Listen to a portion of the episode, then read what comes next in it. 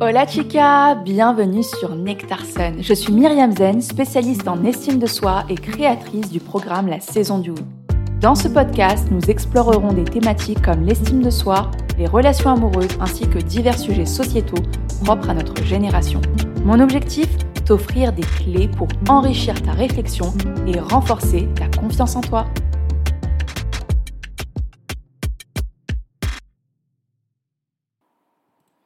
Hola chica, j'espère que tu vas bien. Aujourd'hui, on se retrouve pour un épisode spécial.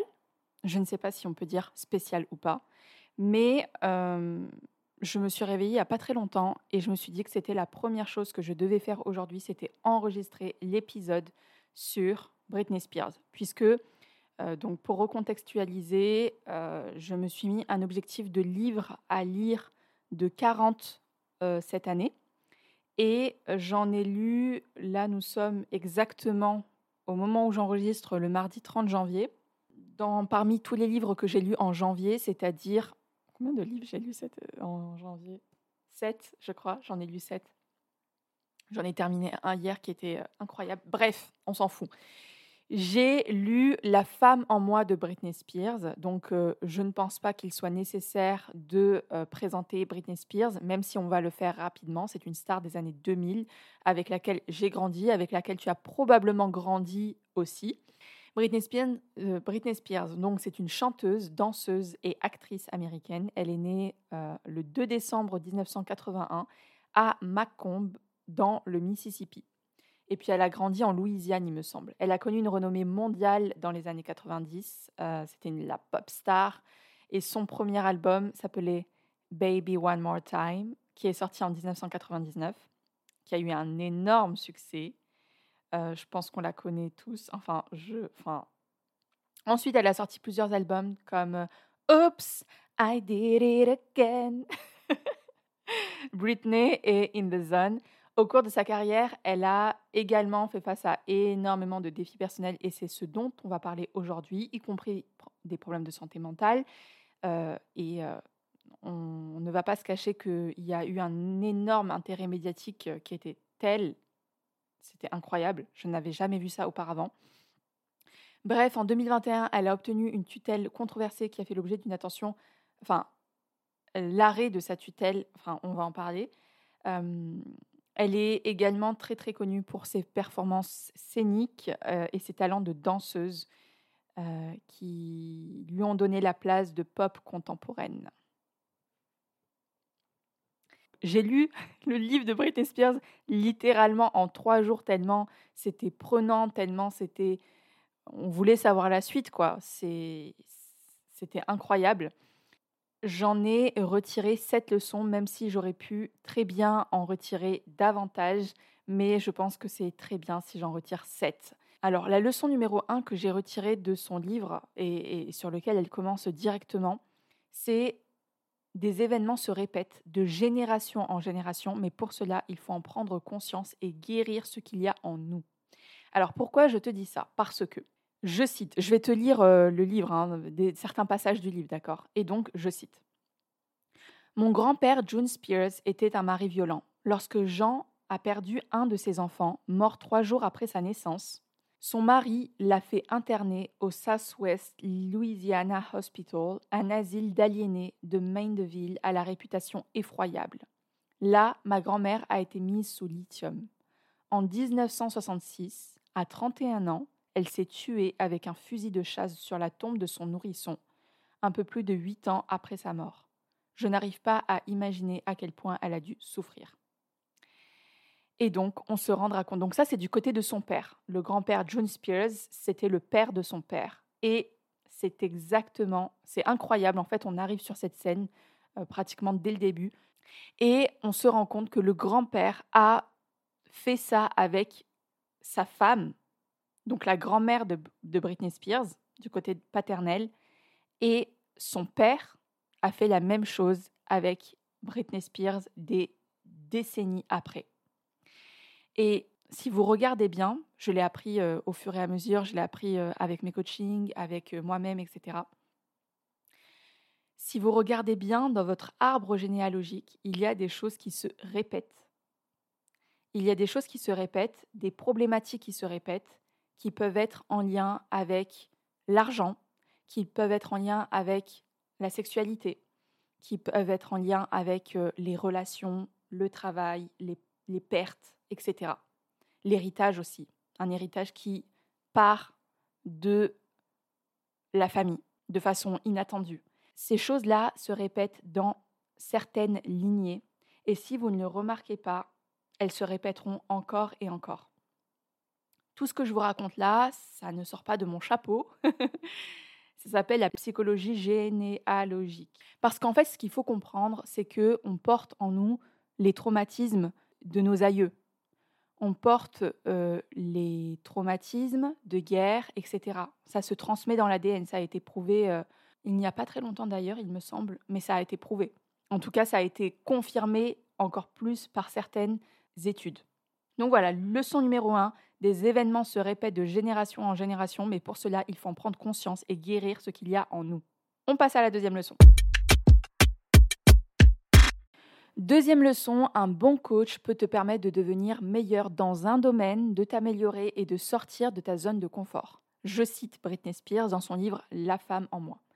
Avec l'aide d'un bon coach, j'aurais sûrement réussi à ne pas devenir mon personnage comme dans Crossroads. Et puis cela m'aurait donné l'occasion de jouer une méchante qui tue un homme, le tout en chantant et en dansant. Si seulement j'avais eu le courage de sortir de ma zone de confort au lieu de me cantonner à mon terrain de jeu familier. Mais j'étais déterminée à ne pas faire de vagues et à serrer les dents en cas de contrariété. Fin. Donc, pour recontextualiser, Britney Spears a eu le rôle principal dans un film qui s'appelle Crossroads. Je ne me souviens pas l'avoir vu. Euh, en tout cas, ce qui s'est passé, c'est que elle est restée cantonnée. En fait, elle est restée bloquée dans son personnage. Et ce qu'elle dit, c'est que effectivement, un bon coach aurait pu l'aider à lancer sa carrière dans le cinéma même si elle, avait, elle a déjà eu pas mal de petits rôles dans des séries, etc. Mais c'est très drôle parce que euh, Britney Spears a vraiment pris un bel exemple de cela. C'est euh, Jennifer Lopez. On va en parler un petit peu plus tard, mais elle cite Jennifer Lopez dans son, dans son livre. Et en fait, Jennifer Lopez, ce qui est curieux, c'est que effectivement, elle est chanteuse, actrice, elle a, elle a fait tellement, tellement de choses. Et je pense que quand on veut devenir meilleur dans un domaine, un coach, enfin un coach, quelqu'un qui nous aide, il n'y a pas mieux. Il n'y a pas mieux parce que d'une certaine manière, et c'est ce que disait Tony Robbins, alors je ne vais pas citer exactement la citation parce que je ne me rappelle plus exactement, mais d'une certaine manière, c'est comme si vous étiez avec votre problème dans la forêt, mais que vous ne pouviez pas sortir de cette forêt tout seul, prendre du recul tout seul. Et c'est ce qu'un coach vous permet de faire. Il vous permet de voir une autre réalité, de voir une autre perception. Parce que oui, il n'y a pas qu'une réalité, il y en a des milliers et à chaque fois, on choisit cette réalité. De toute façon, on le sait, les stars, les personnes du cinéma, les politiques, enfin, se font coacher. Et en fait, ce qui était très drôle, c'est que ce week-end, j'ai une copine qui nous a envoyé euh, la vidéo de l'interview de Kylian Mbappé parce qu'apparemment on dit Kylian Mbappé et pas Kylian Mbappé. Voilà, maintenant vous le savez. et elle m'a dit qu'elle était tellement émerveillée de la façon dont il parlait et qu'il avait certainement été super bien briefé, ou en tout cas super bien coaché pour euh, s'exprimer de cette façon-là. Et, oui, en fait, c'est bien sûr, c'est ce que font les relations publiques, c'est bien s'exprimer. Donc oui, les personnes qui se font sont accompagnées. Il faut arrêter de croire que on peut se faire absolument tout seul. Ce n'est pas vrai. On a besoin les uns des autres en fait. On a besoin les uns des autres pour avancer. Et c'est ok.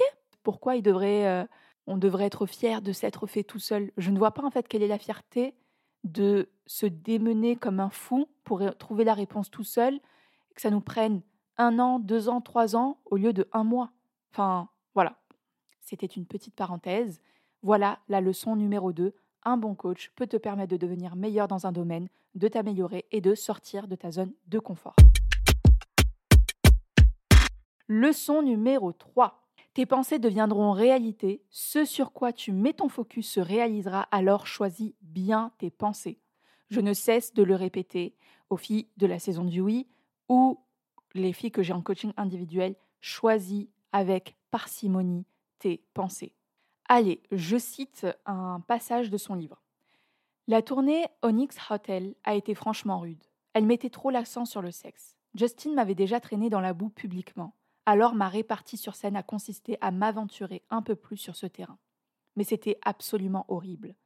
Sur le moment, j'ai vraiment détesté. À vrai dire, j'ai détesté toute cette tournée idiote, à tel point que tous les soirs, je priais Dieu pour que je me casse un bras, une jambe, n'importe quoi.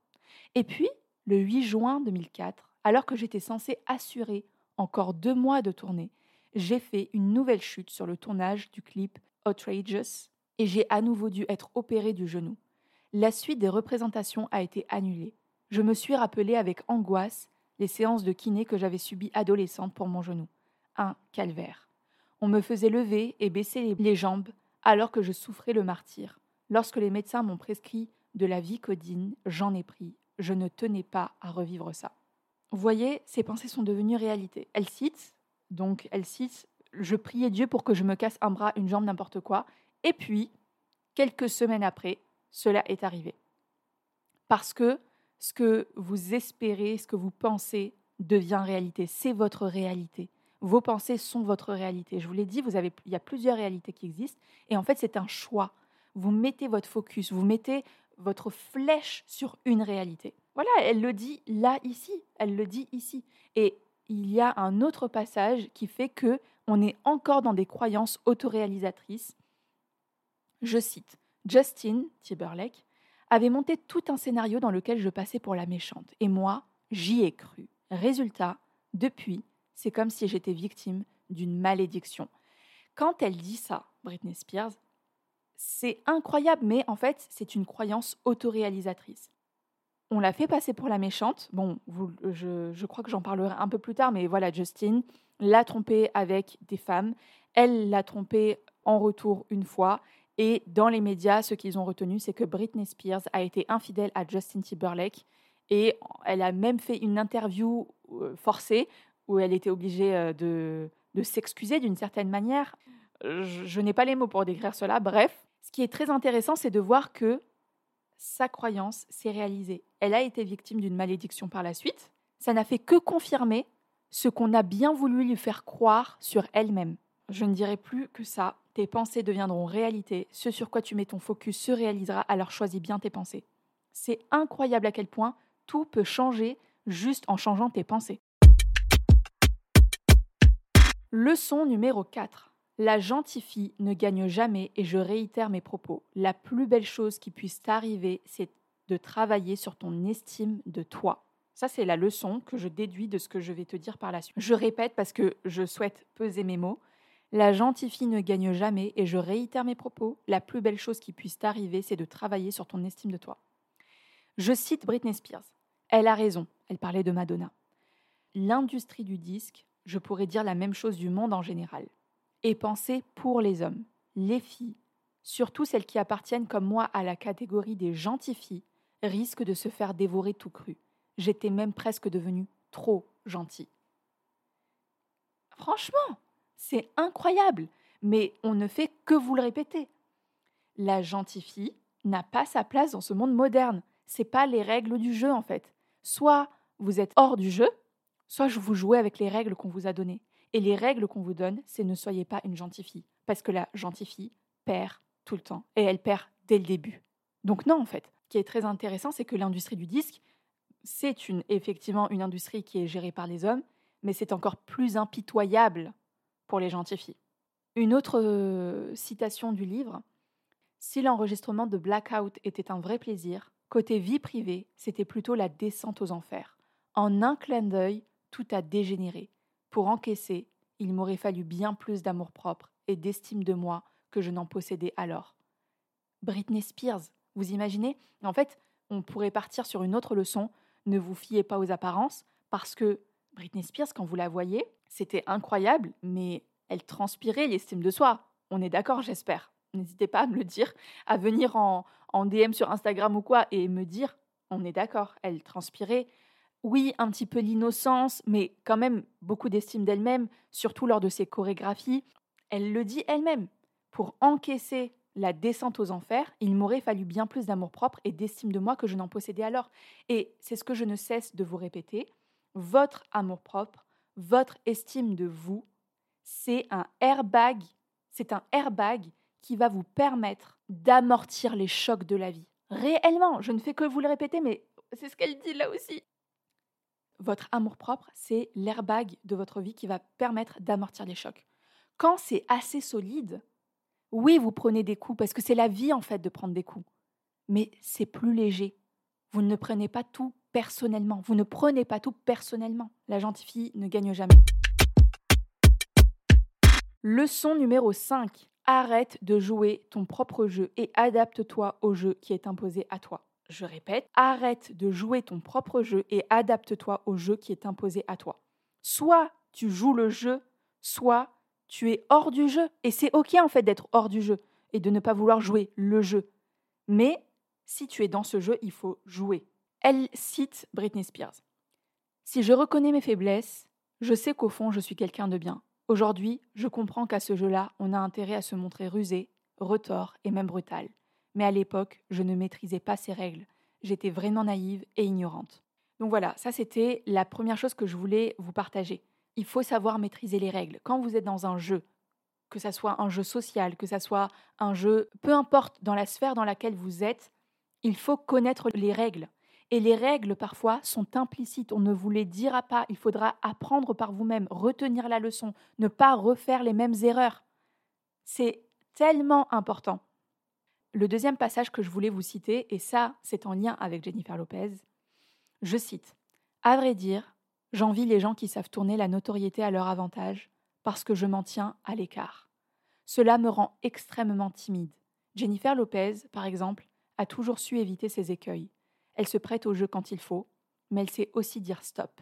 Sa conduite est irréprochable en toutes circonstances et elle n'a jamais renoncé à sa dignité. Et ça, c'était hyper intéressant parce que, effectivement, je pense que Jennifer Lopez, dans ce jeu-là, est très intelligente. Elle est très stratégique aussi. Et elle sait ce qu'elle vaut. Je vais sortir un petit peu de l'histoire de Britney Spears pour revenir. Je ne sais pas si vous connaissez l'histoire de Puff Daddy et de Cassie, qui a été euh, waouh, extrêmement. Ils sont en couple encore, je crois, aujourd'hui, ou enfin avec des, hauts et des bas, donc ils se remettent ensemble, etc. Et c'était un couple extrêmement toxique. Puff Daddy a une personnalité démoniaque. Je vous encourage à, regarder un petit peu les histoires qu'il y a autour de lui. C'est vraiment horrible, horrible. Euh, Puff Daddy a été en couple avec Jennifer Lopez. Et Jennifer Lopez n'est pas restée avec Puff Daddy. Elle a même fait une, elle a même fait une chanson suite à ça. Je me souviens plus exactement laquelle. Ah, je crois que c'était. Parce qu'en fait, la stratégie à chaque fois que fait Puff Daddy avec Cassie ou avec ses autres partenaires, c'était en fait, il est malmené, que ça soit physiquement et Cassie, c'était physiquement ou psychologiquement. Et ensuite, il leur achetait des tas de choses, des sacs, du luxe, etc. En fait, il achetait leur silence, leur amour, etc. Et je pense, enfin, en tout cas, c'est apparemment ce qui est dit, c'est que Jennifer Lopez, elle a fait, suite à sa rupture avec Puff Daddy, un titre qui s'appelle Love Don't Cost a Thing. C'est-à-dire qu'en fait, euh, ton matériel ne m'achètera pas. Voilà, clairement, euh, ton matériel ne m'achètera pas. Et euh, elle a très très bien fait de s'éloigner de cet homme-là. Donc je pense que Jennifer Lopez a beaucoup d'intelligence émotionnelle. Je pense qu'elle est très très intelligente émotionnellement.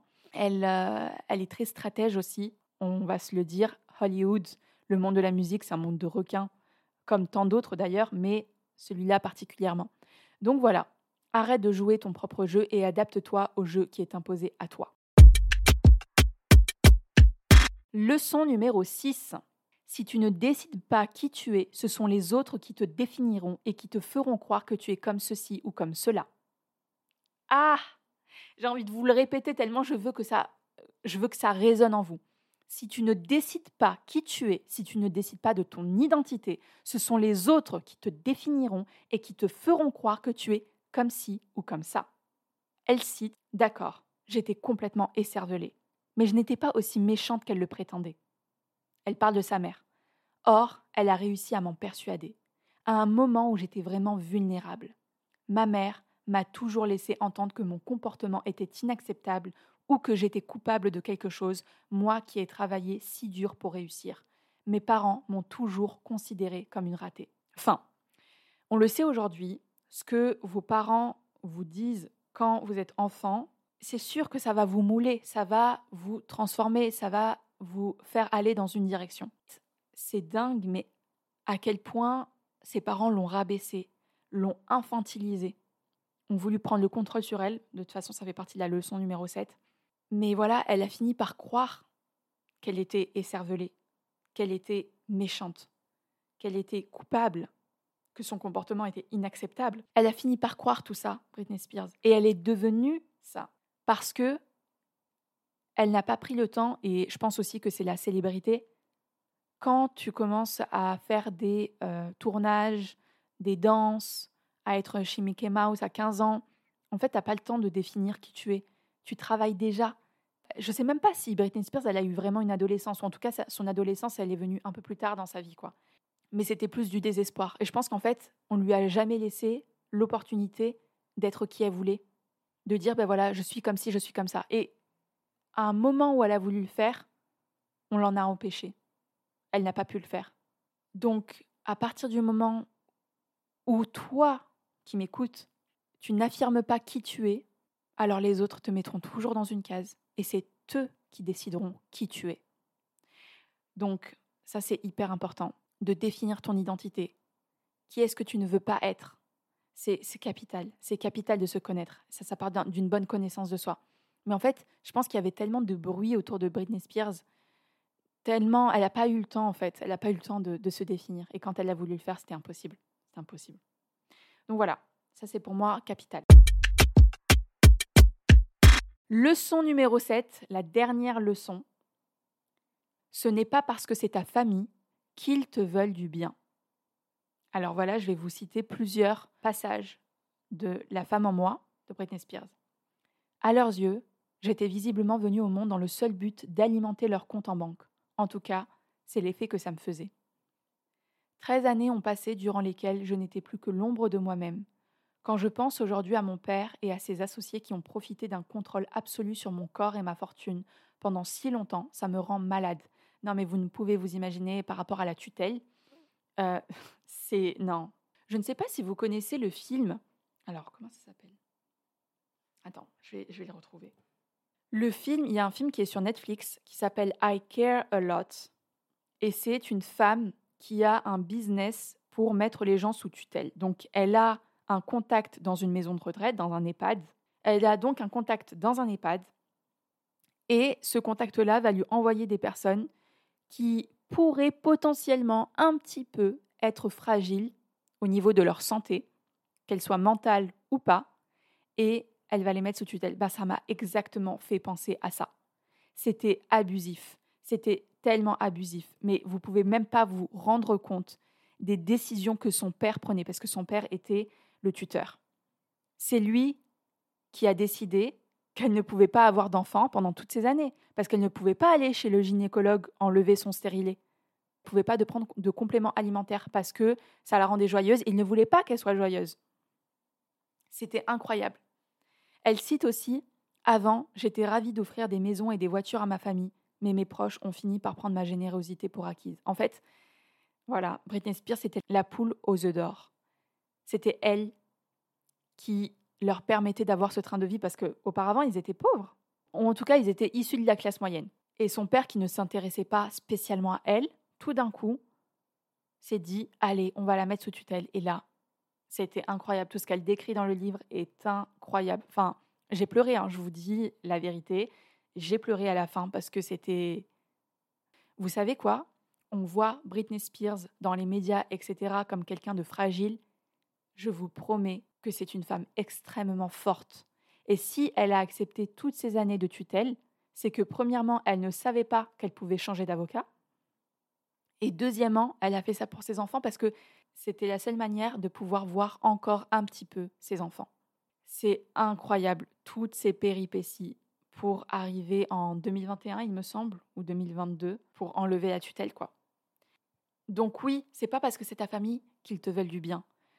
C'est incroyable à quel point il y a ce tabou autour de la famille, qui est que, ben non, c'est la famille. Euh, on se dit que forcément, si c'est la famille, ils te veulent forcément du bien. Mais non, en fait, absolument pas. C'est pas parce que c'est la famille qu'ils te veulent du bien. Il y a des parents qui sont atroces avec leurs enfants, qui voilà, qui les voient comme une poule aux œufs d'or, ou qui vont les maltraiter, ou qui les ont maltraités, qui ne regrettent absolument rien. Il y a des parents, en fait, avant d'être des parents, ce sont des êtres humains. Et vous savez, quand on est dans l'enfance, dans l'adolescence, on voit nos parents comme euh, des êtres parfaits. Et puis, euh, au début de sa vie adulte, généralement, il y a quelque chose qui se brise parce qu'on les voit réellement tels qu'ils sont. Et parfois, la chute peut être brutale, peut être terriblement brutale. Et en fait, moi, ça me fait tellement de peine parce qu'elle était tellement mal entourée. Sa mère, sa sœur, n'en parlons pas, sa sœur, c'est incroyable. Euh, sa sœur, Lynn, je crois s'appelle, je ne sais plus exactement, Jamie, Lynn, bref, elle est tombée enceinte, à 16 ans. Britney Spears l'a appris à travers les journaux, les médias. Et puis, Jamie Lynn a écrit un livre. Ça me dégoûte, vraiment, ça me dégoûte. Euh, c'est pas parce que c'est ta famille qui te veut du bien, ça, c'est sûr. Pour terminer, je voulais conclure avec le fait que tout a une face cachée, tout a un revers de la médaille. Tous, même les choses qui brillent, surtout les choses qui brillent d'ailleurs. Elle le dit, euh, Britney Spears.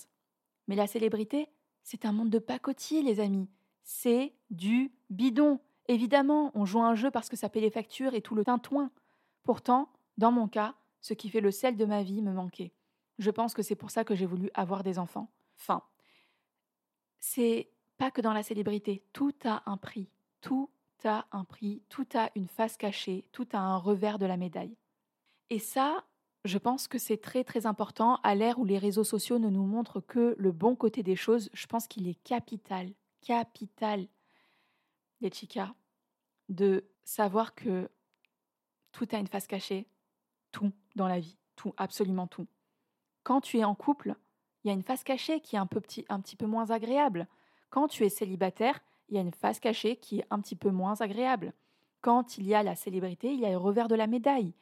Quand tu euh, es entrepreneur, il y a des mauvais points aussi. Quand tu es salarié, il y a des mauvais points aussi. Il n'y a, aucune situation qui est complètement parfaite.